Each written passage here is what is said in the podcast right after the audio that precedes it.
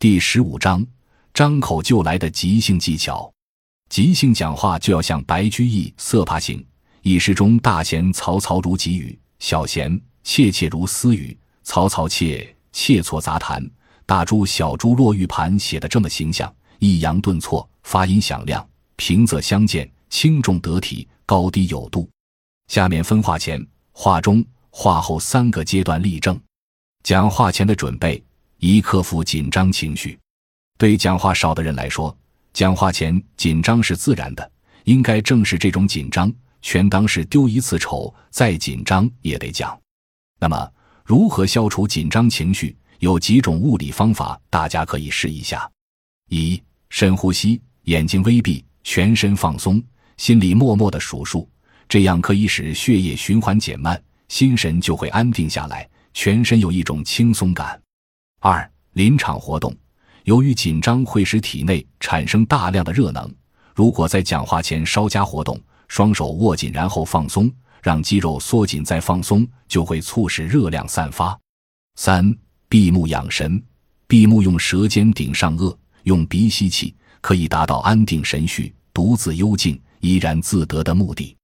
四凝视物体，确定某一物体，专注凝视，并去分析它的形状。观察其颜色与远近。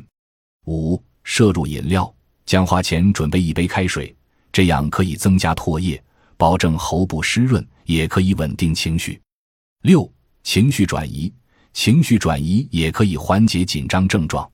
英国有个企业家叫詹姆斯，因讲话屡次失败，怕在众人面前丢丑，每次讲话时那种紧张的场面就浮现在眼前。有次讲话前，他狠狠地拧了自己大腿一把，突然感到出奇的平静，结果讲得非常成功。二、认真构思副稿，在稳定情绪的同时，要理清讲话思路，做到胸有成竹。构思副稿要防止下列话题：对于不知道的事情，不要冒充内行；不要在公共场所谈论别人的缺陷；不要谈容易引起争论的话题；不要到处诉苦发牢骚。三了解掌握听众，每到一处讲话，即使三五成群的聊天，也要分个场合，可谓逢场作戏。了解听众主要有以下几个方面：文化、职业、年龄、性别等。讲话中的技巧，第一，开头的技巧。即兴讲话是一种随行就市、临场发挥的行为，所以把开头不要看得过分重要，也不要规定得过于死板。这样会限制讲话的临场发挥，但万事开头难，良好的开头是成功的一半。第二，美国著名口才大师洛克伍德说过，在整个讲话过程中做到轻松地、巧妙地和大家交流思想是困难的。然而，做到这一点的关键是讲话开头的用字表达。第三，结尾的技巧，讲话的结束语用好了，能起到预想不到的效果。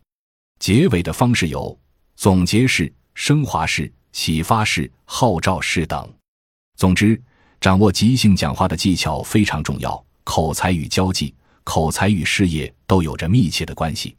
言为心声，口才使你表情达意，能说会道；口才使你交际畅达，谈笑风生；口才使你处事安乐，一鸣惊人；口才使你谋职顺心，巧舌如簧。口才使你经商亨通，神思妙语；口才使你事业成功，